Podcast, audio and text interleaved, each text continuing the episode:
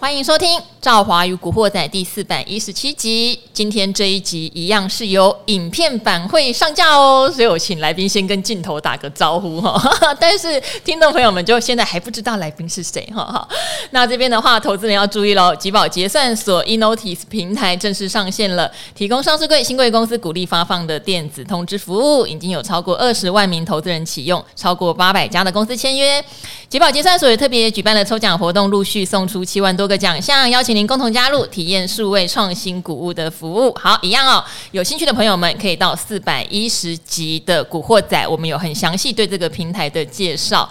那今天呢，大盘指数其实表现的是不错的，上涨一百三十九点哦，尤其是有在拉台积电，这个对指数的帮助就很大。可是大家知道，如果拉台积电，也意味着有一些科技股可能就会。受到压抑哦，世事难两全，总是如此。那台积电，我还记得我们在上礼拜应该是幸福哥来的时候有聊到，他认为。台积电可能已经趋近一个中长期适合投资的价位哦，哈，这上礼拜提到的，当时我也是有一点点半信半疑啦，就想说如果台积要好，整个大盘可能就要变得蛮强的。但是因为九月听起来又是一个比较压抑的盘势，包括前有十一月，对不对？十一月可能联准会有想要升息，那又有出现上礼拜。呃，虽然 NVIDIA 的调节持股，那有可能是一些不管是政策性的考量，或他们本来就例行性的计划，但看来都对 AI 股造成了一些压力。然后中国大陆。全面禁止 哈，也没有全面禁止，就扩大禁止。大家除了使用苹果手机，甚至有一些国企可能连苹果的电脑都不可以使用。种种种种都对这个台股在九月份好像投下了一些变数。可是今天拉台积电，昨天晚上拉什么？昨天晚上因为大摩的一份报告，所以在拉特斯拉。今天盘面上相关车用概念也很强，不过 AI 依旧就是挂在那儿休息哈。怎么去解读现在盘面上的这些轮动，以及到底整体大盘在九月之后机会到底应该放在哪儿哦？这个就要来请教研究非常扎实的人，就是我们的国泰正奇蔡明翰明翰经理。赵华好，大家好。明翰经理看了一下镜头哈，好，明翰经理，其实我记得应该你有提到过，应该是你吧？就是说，总统大选年前一年的九月，其实不用看得太淡。哎，对，是你对不对？因为如果以历史的记录，很多大人都拿出统计资料，最近十年、最近二十年，说历年的九月台美都不好。对，但是你说。除了总统大选前一年的九月，哈，当然最近的大盘如果以指数来看，就是震荡，没有什么呃大大的没有重挫，也没有急涨啊。说实话，嗯、不过我觉得今天比较特别有两个亮点哈。嗯、第一个，台积电在拉嘛，嗯、但所有的八月营收也都结出来了。事实上，成绩好的公司如果位阶没有太高。是有在涨的，嗯、但反之，成绩好的公司，可是之前因为某些题材已经涨高高的，嗯、它就现在不反应了，是。在休息。好，那第二个，因为大摩出了一份报告，去讲特斯拉，它有一个 AI 的这个自自驾的智慧系统，对不对？嗯、好，叫 Dojo，是不是、嗯？Dojo 不是新闻耶，对，Dojo 七月就已经有人在写报道了，是。大摩那时候没有反应，嗯、对，为什么要在昨天？出现说这个东西超级棒，上调特斯拉股价到四百美元。对，好，到底这个有没有什么天时地利人和？我们今天来同整分析一下，好不好？好，没问题。好，那先来讲一下九月之后的盘势，你怎么看？好，应该这样讲哦。这个如果每一次来的时候，如果比较弱势啊，一直拉回，跟大家讲，哎，不要紧张，不要紧张，不要害怕。嗯、是，但是今天来讲，算是一个比较正向的表现。是，但是我要告诉大家，也不要太激动。我觉得目前的角度其实也没有往上太大的空间。我老实说，也没有激动，因为如果大家手上还是比较 AI 类型的股票，应该会觉得哇，我的 AI 怎么今天完全没有大涨一百多点的感觉？对，那样这样讲，我们先讲了这个指数的一个部分哦，有几个重点，包含今天盘势在强的时候，老实说，你看一下量，其实是没有增加的。哦，今天才两千四百亿而已。简单来讲，哦，这个代表什么意思？就是我简单的解读，就是跌到最后呢。呃，不是真的买盘进来了，纯粹只是人家不想卖了，嗯、就是所谓的卖压减轻，并不是买盘的进来。如果买盘进来，照理讲量就应该要开始增加。好，可是如果拉台积电，照理来说应该有一定比例的外资的量吧？对，对那照理照理这在合理来讲，如果说好，就回到外资今天买台积电拉台的故事好了。如果今天我是外资，我真的觉得现在这个就简单来讲，就是昨天就是。波段的低点了，所以我现在开始要急着要买台积电。我今天理论上我会把我买的量一定会呃非常的大。嗯，简单来讲，大盘的量还是应该要增加。哦，所以理论上就是简单来讲，量能没有增加，就是告诉大家，这在这里这个叫做止跌。嗯，这个绝对不是说哎准备要回升了。好，止跌的盘也不错啦，止跌也不错。应该说我们一直在告诉大家，这个它的区间就是一直在这个所谓的。呃，季线到这个所谓的半年线之间一直震荡，那也试了很多次，半年线都没有跌破。那昨天又来到半年线，昨天跌破，今天站回来。对对对，就是简单来讲，就是半年线就现在角度没有特别的利空，其实没有理由会跌破啊。嗯，这照理这么说，但是又有一个问题，应该说，哎，其实呃抓抓一抓，其实弱势也接近一个月的时间了。那到底会不会好转？其实你应该回头看一下，说这个月来的这个利空到底解决了没？那刚刚赵华也提到嘛，其实最主要部门来讲，大家还是担心费的。是不是要升息的关系？对，是不是有这个问题？嗯，那之前我们来的时候就告诉大家，比如说呃就业数字啦，或 PCE 这种物价指数要观察，就出来呢又很尴尬，它不好不坏，所以感觉好像也没出 对股市也没影响，所以怎么观察，所以它只好继续震荡。是，那这个礼拜又有 CPI，嗯，那到底好不好？大家现在在这个时间点，谁愿意去压赌？赌了都已经等一个月了，我为什么要在最后关键点要再去？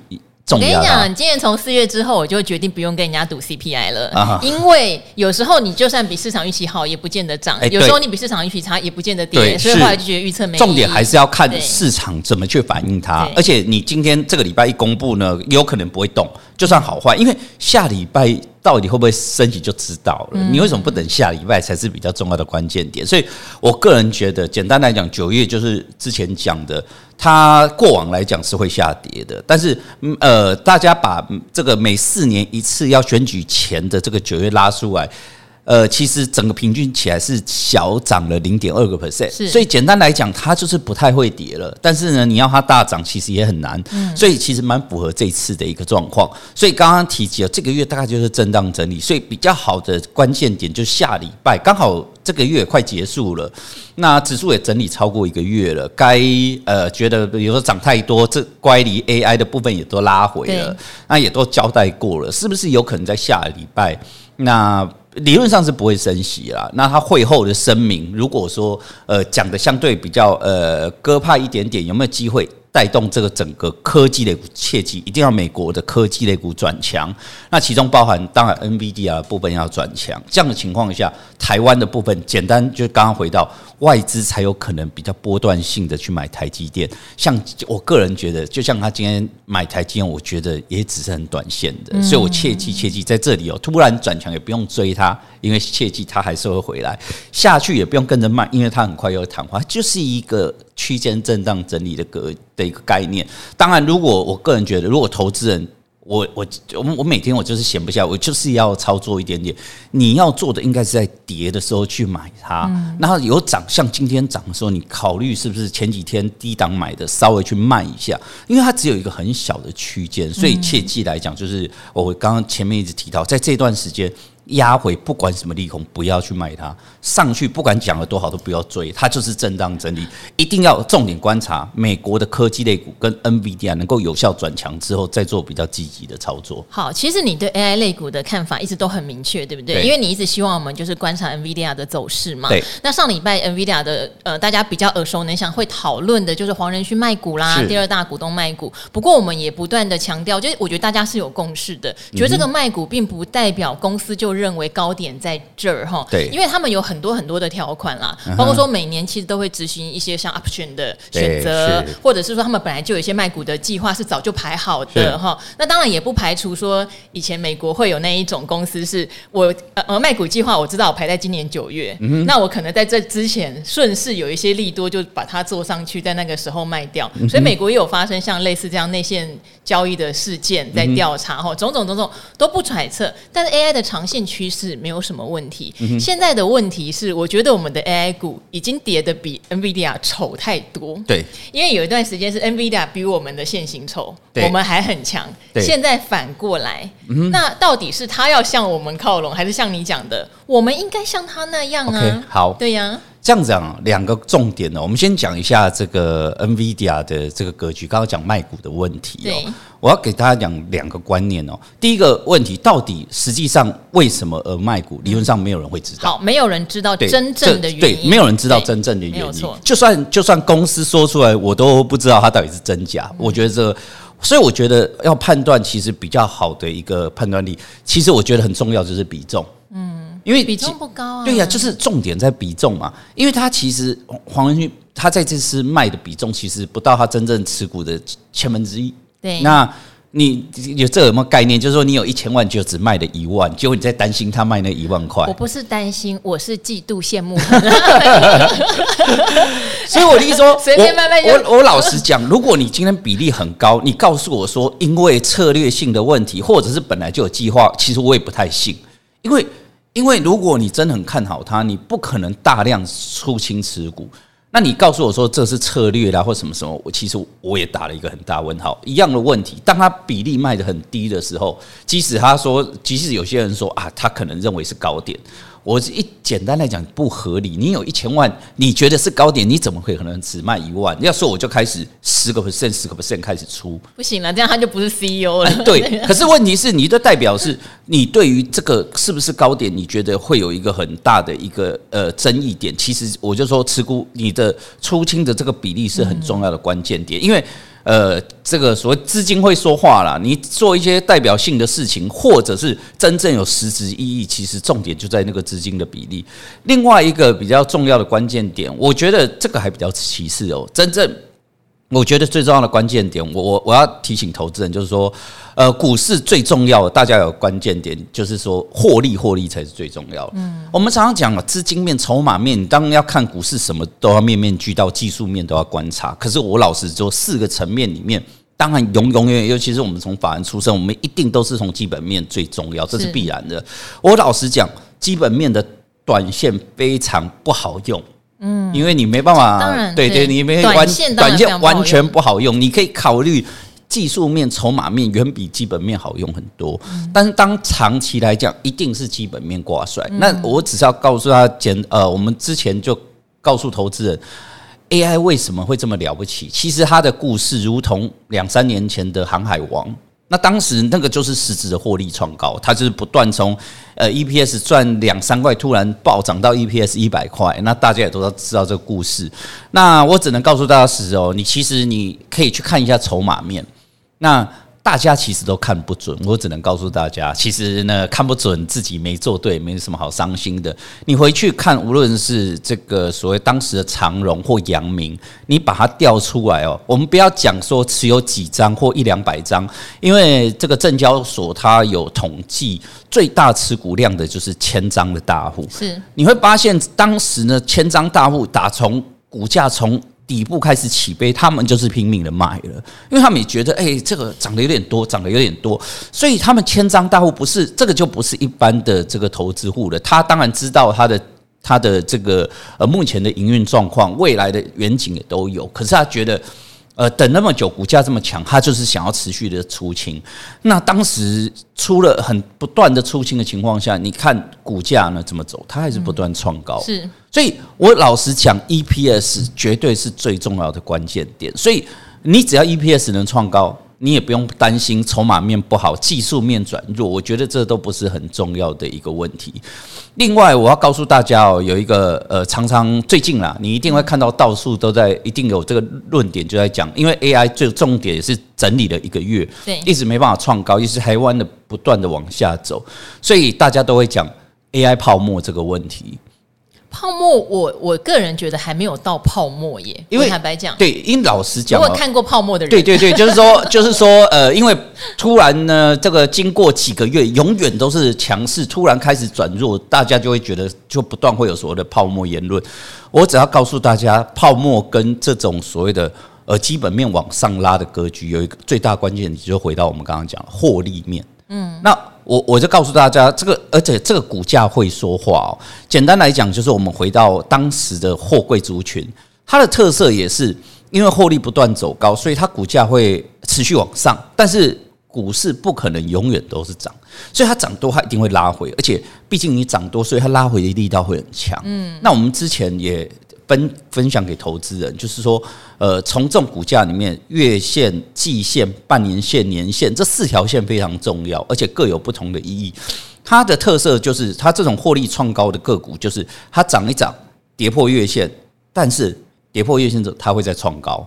对，但是现在我们的 AI 股有很多跌破月线、跌破季线回不来。哎，对我我们在讲，就是所以有一个问题，我们这个是第二个问题。我们先讲，我刚刚讲的是最代表性的个股，所以会要回到 NVIDIA 身上啊。好，还是要看领头羊。对对对，我们刚刚讲的就是说，我们一样的问题。当时你不要看这个长隆阳明，你看马士基就是全球，它当时也是跌破月线，然后再创高，跌破季线再创高，跌破半年再创高，一直到跌破年线才下去。我告诉大家，什么叫做泡沫？泡沫，你这几年可以抓到最简单的例子，大家绝对有感受的，就是二一年当时在讲这个所谓的呃，当时 Meta 的部分，嗯，讲到元宇宙，哦，元宇宙，对，大家有印象了吧？对对对，我原因为什么？也不是，我不是说它这个东西在吹牛，原因是因为获利没出来，对不对？所以它当时 NVIDIA 股价也是涨了半年，但特色是什么？当它公司要改名之后，等于说正 股价就从此一蹶不振。对，为什么从 Facebook、脸书哦变成 Meta？而且它特色来讲哦，就是中间在中间大家正在期待过程当中，它都没有跌破均线，它有它跌破月线，但是还是会涨。但是呢，当它一跌破季线，它是同时跌破季线、半年线、年线，直接一次无路贯破，这个就是泡沫。所谓的泡沫，就是它在拉回过程当中绝对没有理性。不是，我觉得最有趣的是，我 Meta 我印象最深的就是在今年的农历年，我们都在放假嘛，嗯、然后结果他有公布财报的时候，就发现他的原本用户在下跌，嗯、哼。哦，显见大家对他元宇宙那一块本来就没有在获利上有很大的期待，可是会希望说，那你至少原本那一块所谓的金牛产品哈，是。就是你原本用户要成长，就他原本用户反而大幅的下跌，结果 Meta 单日就跌了二十几趴，嗯、哼。哦，这个印象好深哦。对我我简。简单来讲，就是当时大家期待是一个元宇宙。去年的农历年，二零二二年农历年。对，但是问题是元宇宙吹得很棒，没有错。当时大家都认同。问题是从头到尾都没有数字出来，这个是大家可以呃见到事实。但 AI 不一样，就是它是现在呢，现在进行式。等于说，你看到 NVIDIA 的财报确实不断的。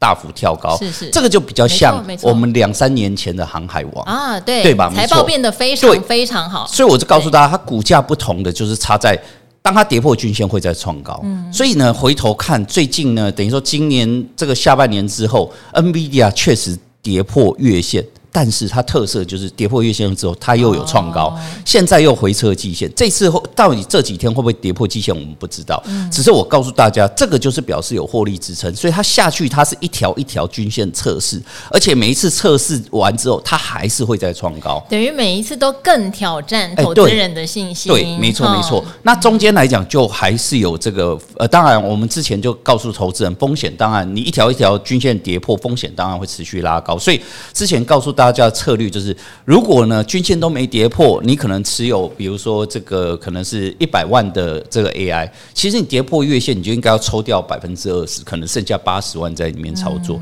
如果跌破季线，你就再抽掉二十趴，剩六十万这样操作，我觉得才是相对比较安全的。当然，我觉得绝对不要因为现在转弱呢，就一次把它出清，因为我刚刚提到，因为毕竟它是有获利层面的。另外又回到问题，台股的部分就好像不太适用。那为什么？其实很简单呢、啊，就是涨越多的修理的越凶嘛。之前人家本尊也才涨两倍。台湾这些占比不到十趴的，可以涨三倍四倍。哎，我跟你说，本尊两倍或者三倍四倍都不太像泡沫。我讲真的，因为泡沫对我来说就是那种没有获利的公司也在爆喷，然后有一点点获利的公司，可能本一比喷到五十倍到一百倍，是，然后它的涨幅可能是十倍，是，就是我见证过一些泡沫，它都有这样的现象。对对对，你不要看，原物料也曾经有过啊。对啊，对啊，零七年的时候，对不对？那种几块钱的股票，它也是可以涨到几十块，也是十倍二十倍。然后，二零二一年的钢铁人其实也是有那种从非常非常低价喷上去。对对，其实我觉得啦，两个最重要的关键点，第一个部分绝对绝对最重要，就是当时获利到底有没有出来？是是是，这是第一点。第二点就是到底就法人角度，因为法人看的比较远，然后我理论上我不会纠结在这一季的状况，最起码我们要看两三年。重点我们是不是可以看到尽头？这是很重要的关键点。我们就举简单的例子，就比如说刚刚提到了钢铁人、航海王，就法人就可以预知，就是说。呃，绝对是后续就是有个尽头，因为当时是因为疫情导致塞港，塞港，那那个东西一定会有尽头的，没有错。那包含之前的这个，比如说半导体在缺料的问题，大家也知道说，哎，因为毕竟当时是因为疫情导致 NB 对，那疯狂拉货一定也会有尽头，所以它本一比会相对来讲给的呃相对比较有限，对。但这一次 AI 比较不同，就是现在大家拉货，你现在法人根本没有办法估一个尽头，因为其实你我个人觉得，常常我们跟投资人讲。因为外资啊，这个就是希望能够吸引目光，所以他都估到三五年后的 EPS 很夸张，再给回来之后可以给到一千块的这个目标价之类的。我的意思说，现在来讲确实相对而言，我我刚刚提到两个问题，第一个部分来讲，但我就建议投资人还是要持续观察这两个。第一个，它获利面是不是持续走高？第二，就是常常有时候回头想一下，就是到底有没有尽头是你觉得会来的？如果有的话。后续的投资就应该要转为比较保守，只要这两个条件没有被打破之前哦，我觉得技术面拉回或者是筹码变不好，我刚刚讲，我觉得这些真的都不是那么重要。好，不过古惑仔的朋友应该知道我是胆小型投资人，然后每次都这样跟大家讲，所以我 AI 的部分，说实话，因为之前就设定是比较波段急涨的东西，我本来就设定是比较波段嘛，哈，或者是它离它的基本面，呃，股价跑得比获利成长快的，我会建议就是短期内有高档的时候获利了结一部分，这个都是已经是一两个月前讲的，所以现在讲可能有一点点慢了，现在反而是反过来观察 NVIDIA 是不是止稳。对，如果它止稳又在往上的时候，台湾这些修正过这么多的 AI 股，反而我觉得还是有契机哈，因为 AI 的应用没有尽头，现在还看不到。是，我觉得离所谓真正的泡沫化破灭，我个人的经验值里面也都还没有到那样的程度哈。好。那回到台股其他的产业，因为八月营收已经全部出来了。我还记得从今年不知道哪个月开始，每一次营收全出炉，我就会考你了。你觉得这个月的营收有没有符合你的预期？是整体的哟，哈。OK，我还记得以前我忘了哪一个月，你就非常明白的跟我说，这个月营收全部解出来，你告诉我叫做不如预期。对，好，那八月营收现在全部解出来。对你来说，你的评比是整体如何？那里面是不是有比较特殊、你觉得亮眼的？OK，我结论来讲，就整体同整，我个人是跟前几个月比较不一样，我给予比较乐观的看法。哟，你觉得八月营收有缴出你觉得 OK 的成绩单？对，理论上不亮眼，但是我只能说从中我们看到曙光了。啊，对，两个重点。第一个部分来讲，就是衰退的幅度不断的在减少。对，那之前呢，这个从去年十一月开始，就是一直都衰退两位数，然后呢，一直找不到尽头。到上个月来讲，衰退八个 percent，但是我个人觉得第一个月反弹，我会有点打上问号，因为有时候基期的问题。如果下个月往下掉，就是十来个 percent，表示你还没有结束。是这个月剩下七点多，所以说八七看看起来确实在往上。OK，我觉得这是一个重点。第二重点来讲，就我们就是看要看基期。嗯，那我也老实讲哦，为什么九月不涨？有一个也有很重要的因素，因为去年的营收七八月震荡，但九月创造了一个非常高的营收机器。对，去年有让你有那种你说回光返照吗？好，总之去年还是有一个月，九月、十月还是往上走。对，应该这样讲，大家有观念就是去年营收创历史新高，最高点刚好在九月。所以呢，我记得台积电是不是十一月还有？啊，对，台积电是十一月新高，台积电十一月新高，但是整个上市柜的营收高点在九月就见到了。九月，所以现在会有一个问题，就是说，呃，我们现在正在努力九月。月营收，但是可能你十月初公布的营收还是没有很好，因为去年的基期高，但是有一个好处，你会看到它都还是持续月增的。哦，那月增，对，大家有概念，我最痛苦的已经快结束了，因为进入第四季，刚才提到了，包含。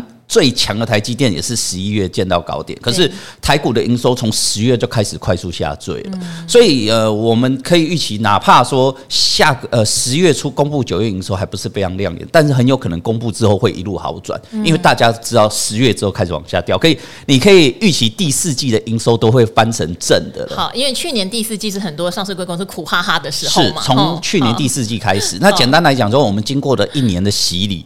终于一，它是同时所构成的。第一个就是基期降低，第二确实呢也慢慢好转了。所以这两个下去搭配之后，整个营收应该会慢慢转为正增长。所以我刚刚就提及说，目前的角度绝对不是说表现得很好，但是确实透露出曙光啊。我们可以看法会比之前要来的乐观一点，因为之前确实就是一直维持十来个 percent 衰退，我也没办法预期说呃下个月能够好转，所以我只能从告诉大家从中间捞一些。相对比较好的，那这次来讲，就整个总营收是往上的。嗯，可是呢，好，我们先讲比较乐观的，我们在讲细节。可是我觉得里面有一些些隐忧，告诉大家。那就产业下去拆分，结论来讲，就是电子表现真的不不是很好，这是事实。嗯，那我自己看呢，除了这个驱动 IC 真的是整个层面有好转之外，其他的表现真的不是很亮眼。那到底谁亮眼？只有两个大主轴，第一个是汽车啊，对，无论是乘车，无论零组件。那确实就是呃，全球的两大车市，包含美国、包含中国，到八月都有回升，所以反映在营收上。那看起来这个趋势是往上的。汽车我觉得是 OK 没有问题，但是另外一个族群相对有转机的，反而是回到原物料身上。那原物料吗？因为第四季以前都叫传统原物料旺季，是比较没有这个风。对，没有这个风。可是它这次有一个比较重要的关键点，是因为有人在带领，是因为油价。哦，对啦，油价的话又陆陆续续哈 往上涨，再回就是这个月对，因为这个月很强嘛，那你很强的情况下会导致呃原物料产品报价会上扬之外，还有一个很大的问题，之前在下面下游都不拉货，突然现在往上飙了，大家知道下个月可能会更贵，所以大家开始抢拉，是，所以会导致营收好转。那为什么我觉得这个相对来讲就不是那么好？因为我们前段就提到，因为现在科技类股弱。其实最重要因素就是因为 Fed 是，但是万一油价上去带动原物料上来，那 Fed 又要再重新一定得升息啦，就通膨的问题，大家必须要再给比较大的压力。所以这块来讲，我就觉得，呃，虽然看到营收有好转，但是这个里面要掺杂这个利多空。那我个人是觉得，呃，我比较重。比较在意的还是刚刚提到的总营收，希望可以持续慢慢垫高。那目前看起来，我觉得其实是对的。那我刚刚提到第对于第四季来讲，我个人觉得应该还是要维持一个比较乐观的态度。嗯，我现在反而是看很多股票，我都是心动的耶。对，就是呃，像我非常认同你刚刚讲到汽车的部分，是其实汽车的零组件。呃，古惑仔可能没有常讲，可是我自己有另外一个频道跟阿格力嘛，哈、嗯，我们很爱聊汽车零组件，嗯、他们就是很典型，明明业绩都很不错，呃，可是股价有上去过，然后又下来修正了，哈，所以现在看起来位阶都比之前那时候高高在上的时候更吸引我这样子。好，这边既然你有讲到汽车，我们就顺势讲下来，讲一下昨天晚上的特斯拉好不好？昨天晚上特斯拉大涨十趴嘛，对，因为大摩出了一份报告说目标价上调到四百美元，对。他就理由是因为他的这个 AI 智慧系统都久，好奇怪的名字哈。然后我就上网找了很多的资料，其实从七月开始就已经有人在介绍这套系统，没有介绍很多，好，好像那个时候大家觉得有，可是不当一回事。那最近影片就又多又长喽，去讲这个系统有多厉害。嗯好，你认为为什么这个时候市场注意到这套系统了？有没有什么样的原因要在这个时候注意到它？哦，如果他刚发表，我觉得很有道理啊。刚发表一一个月或是一两个礼拜，人家为了这个事情写个报告。可是发表已经三个月了，两个月了，突然冒出来的原因是什么？好，这样讲哦，我觉得很重要的关键，因为你是特斯拉的车主。呃，对，应该说我对特斯拉我自己很很了解，应该说不能不能讲很了解。我对这档个股我是是有很大的梦想，我个人是觉得。它的走势哦，真的是有办法，这个怎么讲，去打破人类的很多的极限。你其实，在古惑仔有讲过，如果硬要你挑一档，对，其实你不是挑 NVIDIA，你是挑特斯拉。对，目前全世界，我觉得十年后最强的股票，我就选特斯拉，这是我个人的观点。你讲过，对，好，那我们这样讲哦，我讲到一个问题，就是说为什么它会过了几个月？应该这样讲，其实刚才提到，在几个月前，他们老板就出来讲，我们也是 AI，他当时就一直觉得很不高兴。啊嗯、对，我们有 AI，他当时就在讲 Dojo 这个问题，他说这个也是 AI。嗯、可是当时大家觉得有有点远呐、啊。简单来讲有点远。我们之前也跟大家分享过。简单来讲，就美国现在跨入 AI 就两大族群，一个族群就是 NVIDIA，它是卖晶片的，对，所以它现在就是最直接获利的族群。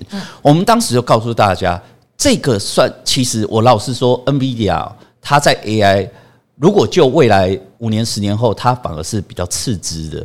哦，其实你有分享过顺序，对，对不对？对对，最大的魔王其实现在还没出现。是大家买了这个晶片之后，最后谁会靠着晶片变成 AI 的王者？现在还在排序当中。那原本大家都会认为，简单来讲，大家直觉想象就是 Microsoft 它有 ChatGPT 啊，或者是 Google 它有本身有这么强的搜寻引擎，所以这些人他天生有优势，所以大家比较喜欢读这两家。那 Meta 也许它社群它有一定的人，那也许还。另外，甚至有些人觉得 Apple，因为它有很大的大量的 device 的拥有者，所以它相对来讲有切入的这个优势。特斯拉它车主有，但是对比 iPhone 来讲差太多了。所以当你在讲说，诶，我要靠 AI 变成王者，人家突然想，你也没搜寻引擎，你的车主数量跟 iPhone 的持有者数量差这么多，怎么想都觉得排不到你。这是市场的关键点。不过，我觉得特斯拉它有一个能力，就是我觉得有能力的科技公司，或是说，诶，它不能算科技哦，因为它是汽车哦，被归类的，它不是归类在纳斯达克里面哈。但重点就是，他们有能力做硬体以及做软体。是这个苹果也是这样的。是是是，我有能力做成硬体之后，我有能力再做软体。是。然后，我觉得特斯拉让我今年最惊艳的一件事情是大一统北美地区的充电桩规格。对。规格对，其实这些事情对我来说都是非常重要的哟。对，对，所以你说他那个 Dojo，我不晓得到底大家觉得他多厉害。可如果他今天能够把它研发成一套可以 work 的东西，而且是率先推出的东西，使用量又普及的东西，那我觉得是不可限量的。对，这样讲哦，我刚刚先回到这样，大家这个要靠大家想象力了，因为刚讲的时候会觉得。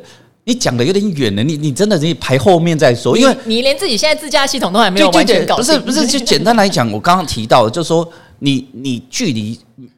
这个民众太远了，嗯，你就是说人家有有，要么就有 device，要么就常年用它的搜寻引擎，所以随时都可以跨入，随时就可以用 ChatGPT 问问题啊。你现在呃，毕竟直接接触到特斯拉的民众，毕竟现在是极少数的。对比来讲，我们对比 Google 跟 Apple，所以理论上他刚讲的市场是打了很大的怀疑。但是我老实说，为什么现在突然大家觉得可以了？嗯，那应该也我老实说，他讲的话之前讲的他都讲了。可是大家都不相信，但最近发生了一些状况之后，大家把他以前讲话拿出来一对，发现他有很大的梦想。这故事就是说，因为这次特斯拉它要它要开始改版了，那它从从硬体到软体同步改版。我给大家一个概念，我们用一个比较简单的话语让民众了解。呃，一般的这个自驾车它是怎么操作的？它是用三个层面。第一个层面，它必须要有高清地图，它不是一般的地图，它必须要呃，这种车子开过一次，然后把它非常记录到很精确的汽车这个所有的路线，对，然后让他让每一车开到这里的时候，他就知道这个大概的路的大小跟弯的幅度，他都要记录。他能够精准的判断和记录，对不对？一开始他还没到，他就要有个 database，这是第一件事。第二件事情就是要很多的雷达。嗯因为他要各式各个角度都要把资讯收进来，这是第二个事情。第三个事情就是要有一个很大的 database，因为雷达到他会开车之中，要他没有他没有思考能力，所以他必须要给他完全的正确指令。我简单来讲，就雷达测到说，诶，前方这个东西距离五十公尺，而且大概是什么样的人，然后他要回传给他，他要去。资料比对说，诶，当看到有一个人形五十公尺，我要做什么？他要去对到一模一样，他才会操作。这个大概就是这种概念，他必须要三层同步达到。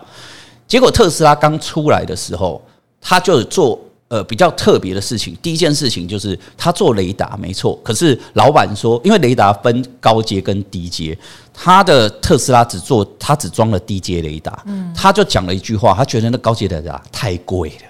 他觉得，因对，因为后来马斯克对成本的考量是很很多的。对，因为他他讲不是我不是我花不起，他的意思说我就希望做的很便宜，让大家都买得起这台车。要普及先嘛。对，所以他的意思说，他觉得那个高高阶雷达大家讲得很神，可是他觉得他自己有办法去突破它。嗯，所以呢，他不那个时候大部大部分市场的想法都是我要想办法把高阶雷达的价格压低。嗯。但是他做了另外一个什么？我根本不要高阶雷达，先先不要，就就我我就不装，我只装低阶雷达。但他当只用低阶雷达，其实就已经符合跟高阶雷达没有太大差距了。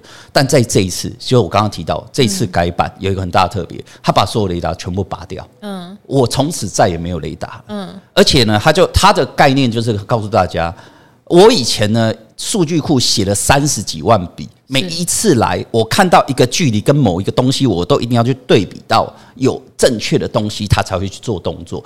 他发现这样子无穷无尽，是。因为有各式各样的状况，没有办法这个完全，你三十万笔也不够，因为真的现实生活太对，永远有太多种情况，而且还有一个问题，高清地图。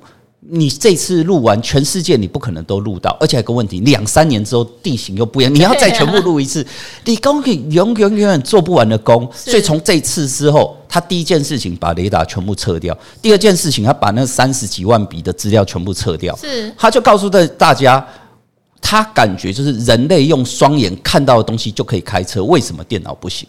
所以他最后只用镜头，镜头看到什么，他马上计算，告诉他到底要不要踩刹车，到底要我左闪右闪。所以简单来讲，他现在就是用 Dojo 下去模拟成汽车就是一个人类。是，然后这一块来讲呢，就可以告诉大家，一开始大家听完，在两三个月听我之前，大家会打了一个很大问号。或者是说，就像你讲的啦，这也不可能是一时半刻做得出来的东西啊，搞不好两年、三年、四年。对呀，你讲了，搞不好第一会不会达到，大家打问号。第二，就算会，也不是那么快。就没想到，就在几个月后，现在新版的 HW 四点零出来，就慢慢就做这样的工作，已经可以，已经可以。之前不是就号称他扫货扫了很多 NVIDIA 的晶片吗？对，那呃，应该这样讲。它必须要同时成立。我们之前就告诉大家，王者要同时成立两件事：第一个，他要抢得到晶片；对，第二，他要有很强的工程师去写的软体能够配合。是。那大家现在正在努力当中，但是绝对没有人想到，他可以在几个月之内就做到现在一个雏形出来。但我老实说，他现在的新版还有一些 bug，但是我觉得他现在出来绝对惊艳很多市场的人。而且简单来讲，就是说，呃，无论现在中国、美国。大家都呃慢慢有这个自驾的计程车已经在路上跑了，你可以去看一下那个车，满车满满的雷达。因为但是以前这个就是旧版的一个一个想象，结果它现在出来是什么都没有，我只要镜头进去电脑运算之后，它自己会开。而且现在因为最早现在是美国也在试用，人家可以从头到尾从呃美东开到美西，把美国开一趟从头到尾，它就可以自驾从头开到尾。所以大家突然发现。他信了，而且这个是一个观念，就是说他现在可以，他现在有 bug 没错，但他未来只要持续修正，应该是不会有太大问题。他已经，他简单来讲，他已经可以碾压他几年前用三十几万笔跟很多基础雷达做出来的事情，他现在就做到了。那大家可以想象说，未来他可以持续的不断的更新。那如果他这一套对了，那未来谁还要买雷达？他我只要买他的系统。不管你哪一家车厂跟他买系统，你自就就有自驾，那你也不需要买了一堆雷达装在车上，而且那些买雷达的钱，不如干脆直接跟他买软体就搞定。所以他未来就是会变成不不是只有卖车，他变成卖软体这一一件事情。第二，大家会想到他他前几年每年都有亮相被人家笑的那个机器人，是那他这几年确实不断的，应该这样讲，对比日本，人家已经研究二三十年，其实他还是有点嫩。我觉得他的机器人不是好笑，他机器人的造型有点恐怖，大家可以上网查一下。对，只是说大家在大家日本人机器人比较可爱。对，但是不是大家在笑他的意思是说，他人家日本机器人可以在障碍赛跑跳蹲，就是已经很已经很灵活了，了可是他的感觉就是老年人，感觉好像已经生病了不。动作有点怪怪的，那造型，大家可以上网看一下。对，我不晓得我们最新一代，我上次看到那代的时候觉得毛毛的。但是这样讲哦，就是说，因为他他公布这两三年，大家会发现哇，那不得了的原因是因为他在两年时，人家日本已经花超过二十年才弄出这样的机器人。他用两年会发现他进步神速啊！哎，其实我觉得有钱就是任性是真的，对，因为他真的是请了非常多的资源跟金钱做这个事情。是，我要做，我就是要把它做出来。他是火星人嘛？对，对，这个毅力是很可怕的哦。对，他没有包袱哦。是，那这样讲哦，他我刚刚讲，大家为什么觉得他很厉害？第一，他这个机器人看起来是有机会成真，而且还有一个问题，日本做的那个机器人成本是接近他十倍，他就告诉他，我做出来我可以卖在两万美元以下，而且他未来这个机器人。怎么去操控？就是用它这个 Dojo，它就是用这个目前特斯拉光用镜头就可以看到的东西，它自己就会去运算，做出相对应的事情。所以它现在这一套自驾系统，未来可以套在机器人身上，可以套在所有的硬体的，只要会动需要判别的这些硬体身上。所以它这套系统未来是无穷尽的想象。所以我个人觉得，我常对我常跟投资人讲，我觉得对比呃这个，我觉得对比它的。这个所谓电动车哦，如果机器人才是未来恐怖的地方，我觉得电动车大家都会做，现在机器人只有他在弄啊。如果不小心让它弄成哦，又是一套很大的一个远景哦。好，这边的话还是要提醒大家哈，因为我记得上次你来跟我们聊特斯拉，是你看好未来十年，你内心里面的梦，或是说，如果你只能买一档股票，你会分批去投入它。哈，那这边要讲的是什么呢？就是。用十年来看，是因为刚刚我们讲的那一个愿景哦，就是说它有统一规格的能力，它有做最先进技术的能力，它甚至有可能未来当市场变成大家都在电动车的时候，可是统一要跟它采购，不管是充电桩的规格，或者是它这个软体的规格，这些都是非常惊人的。好，但这是要做长线，长线的信心来源哈。